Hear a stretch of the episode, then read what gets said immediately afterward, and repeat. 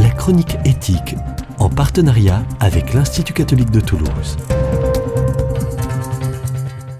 Bonjour. Alors que vendredi dernier était remis à Madame Buzyn un rapport sur le grand âge et l'autonomie, préconisant notamment une approche plus attentive aux besoins des personnes, paraissait quelques jours plus tôt un sondage réalisé en Belgique aux résultats plus qu'inquiétants. Nous avons effectivement appris que, en vue de conserver l'équilibre de la sécurité sociale, 40% des Belges seraient favorables à l'arrêt des traitements coûteux qui prolongent la vie des plus de 85 ans. Dans le même temps, 46% sont favorables au remboursement des frais de maladie dus, par exemple, au tabagisme ou à l'alcoolisme. Pouvoir froidement affirmer que l'on serait prêt à laisser mourir une fraction de la population en raison du coût des traitements laisse sans voix.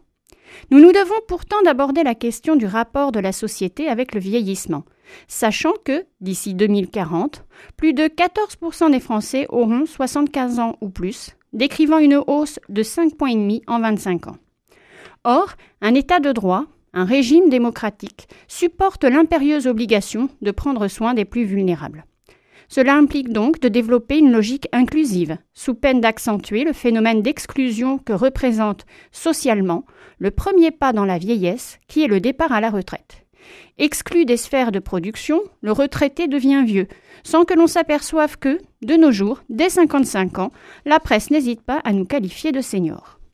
Mais peut-on parvenir à une société inclusive sans remédier au processus de dévalorisation que le corps social met en place? En ce sens, une politique d'inclusion doit passer par une maîtrise du langage et une modification des normes verbales pour éviter de maintenir les idées reçues.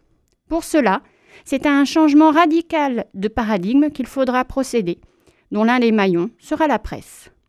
La représentation de la vieillesse nous dérange aussi très probablement, car elle nous pousse à nous observer et à nous interroger sur le sens de notre vie, à envisager notre finitude, à prendre pleinement conscience que notre destinée est de vieillir. Il peut être troublant de se projeter dans une situation de fragilité ou de vulnérabilité, a fortiori lorsque l'ensemble des codes se fondent sur le culte de la performance et sur la rentabilité poursuivie comme but ultime. Dès lors, il importe de ne pas réduire la valeur de la vie à une simple vision utilitariste, aboutissant à l'opposition stérile entre actifs et inactifs.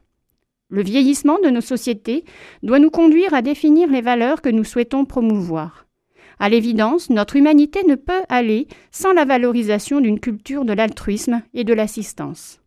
La dignité ne s'arrête pas aux portes de la vieillesse. L'homme est et sera, et comme le dit le poète, le chant n'est pas moins beau lorsqu'il décline.